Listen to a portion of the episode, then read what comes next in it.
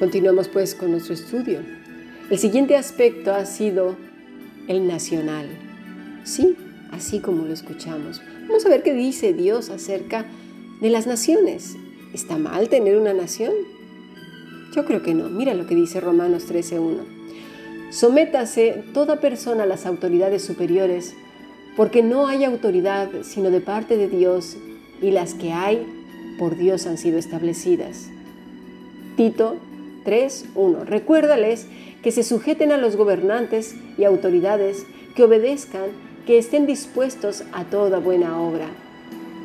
Jeremías 29:7 Y procurad la paz de la ciudad a la cual os hice transportar, y rogad por ella a Jehová, porque en su paz tendréis vosotros paz. Vámonos ahora a Pedro, primera de Pedro 2:17. Honrad a todos, amad a los hermanos, temed a Dios, honrad al rey. Vemos así y en una cantidad de versículos, ¿eh? que Dios aprueba las naciones. Y es más, nos dice que oremos por nuestras naciones.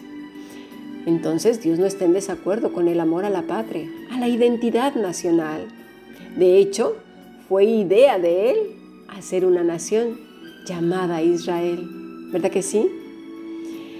Entonces, por ejemplo, en el caso de Israel, ha conservado dentro de toda la historia de la humanidad la única cultura que ha conservado su identidad nacional, su idioma, ¿verdad?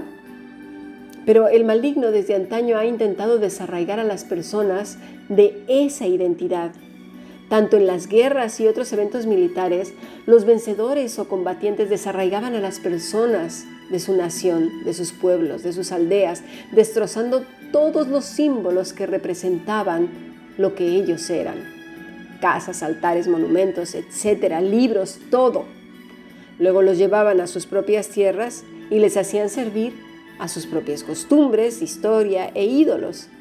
Eso lo vemos, por ejemplo, en la deportación a Babilonia y en muchas otras partes de la escritura. También lo vemos en el Nuevo Testamento con, este, con el pueblo de Israel, ¿verdad? Que está bajo el imperio romano. De hecho, vamos a ver la primera, primera vez que el hombre fue desarraigado de su identidad nacional. ¿Sabes dónde está? En el jardín del Edén, en Génesis 3. Porque después de haber seguido los primeros pasos que era romper la relación con Dios, su identidad con Él, luego la familia y su estado emocional interior fue con la tierra porque además tenían que ser desechados de ahí a causa de su pecado, ¿verdad? Fue la consecuencia de su desobediencia, de su rebeldía. Pero también vemos a Caín que después de pecar contra su hermano, habiéndole matado, también quedó condenado a ir errante por la tierra. Perdió su identidad nacional. Por tanto, Sabe Dios que parte de la estructura humana es su cultura, su nación, su gente, la tierra que nos vio nacer. La inmigración ha sido un estímulo muy importante en los últimos siglos porque es una estrategia política sumamente vital si se quiere instaurar un imperio, una aldea global, con un pensamiento único, con una religión única. Para poder lograr esas cosas necesitan de construir al hombre, desfigurar su esencia, borrarlo todo, desarraigar a la gente de su historia espiritual, familiar, personal, nacional, desestructurar su identidad como ser humano para convertirlo en algo. ¿Por qué? Porque es más fácil controlarlo instaurar lo que se les venga en gana. Pero para hacerlo, entiéndase bien, necesitan desarraigarlo desde lo más profundo.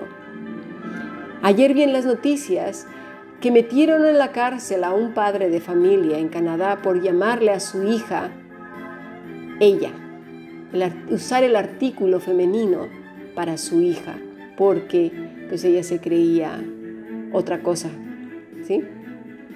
como puede ser un pájaro, un gato, un unicornio, un claconete o yo qué sé.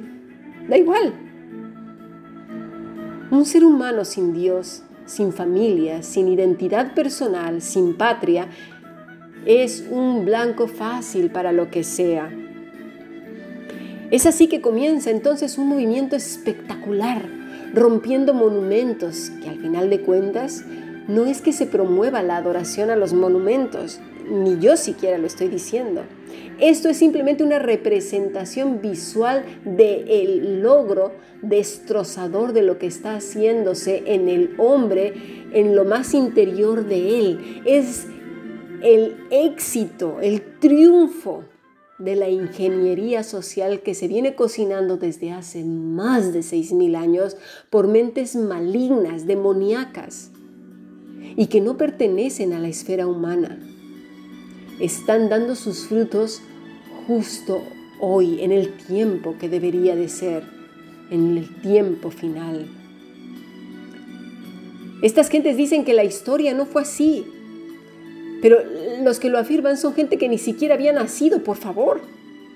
Es decir, se dicen ser poseedores de la verdad cuando su existencia ni siquiera pintaba en el mapa. Ni hay manera también de lo que dicen se sostenga con nada. De hecho, mucha gente que ha sobrevivido a la guerra o que aún quedan los relatos de sus antepasados en sus mentes y en sus corazones, miran con espanto y asombro cómo gente tan joven, imberbe, con un carisma increíble, se, atreve a desafiar la realidad para darle una interpretación fantasiosa a ese pasado, a esa historia. Cosa que la Biblia tampoco se ha quedado atrás, también ha sido mancillada por mentes reprobadas. Lo increíble de todo y lo que es ya para rizar más el rizo, es que en lugar de investigar, lo creen. El problema está en que la gente lo cree. No quiere estudiar. De hecho, ya en las escuelas la historia universal se está desarraigando. No lo creen. No creen ni la Biblia. Pronto la Biblia dejará de existir porque ya hay naciones donde está prohibida la escritura. De ahí que Dios insiste tanto que la atesoremos en nuestro corazón. Llegará un momento en que no sabremos nada. Solo los tres pasajes de la escritura que algunos aprendieron o igual ni eso quedará desdibujada. Es así que este hombre carente de estructura se vuelve entonces una pizarra en blanco, un papel en blanco para escribir en él lo que se quiera. Por eso estamos viendo hoy personas que no saben quiénes son ni a dónde van y aún en las iglesias no siguen a Cristo, siguen al movimiento, al grupo, porque encuentran su identidad en ellos y por lo menos ahí se sienten un poquito mejor. Por lo menos aquí me siento bien, me siento querido. Por favor, por favor, seamos listos. Cuando entendamos perfectamente el daño tan grande que Satanás nos ha generado a la humanidad, comenzaremos a volvernos más analíticos y pensar qué es lo que nos está moviendo. Buscar la verdad en Cristo. Porque además, para colmo, estamos en la era de la inmediatez, en donde todo es rápido. La medicina es rápida, la vida del dolor de, de esos de principios del siglo pasado ha quedado atrás, porque el dolor era parte de la vida. La muerte era parte de la vida. Eso lo veremos mañana. El sufrimiento era un ingrediente más del hombre de valor, de la mujer de valor y de fuerza, porque era lo que le impulsaba y le daba coraje para salir adelante, reestructurar su vida, su pensamiento. No, no, no huía de, de los problemas, no salía corriendo, no eran hombres y mujeres débiles, por el contrario, eran seres humanos fuertes, se levantaban, no sabían lo que era la depresión, de hecho ni existía ese término. ¿Lo entendemos? Necesitamos empezar a conocernos a nosotros mismos, conocer los tiempos, saber lo que nos motiva, Cuando vivamos en esa realidad, conociendo los tiempos, entenderemos claramente lo que el Señor nos dice.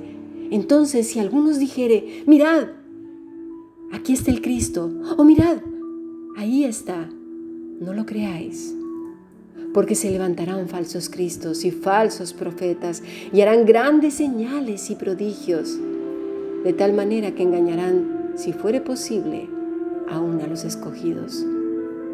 Ya os lo he dicho antes. La advertencia la tenemos. ¿Dónde encontramos la verdad? En Cristo. Cristo es la verdad y la vida. ¿Quieres conocer a Dios? Conoce a Cristo. Sumérgete en las escrituras. Comienza por los evangelios. Sigamos aprendiendo bendiciones.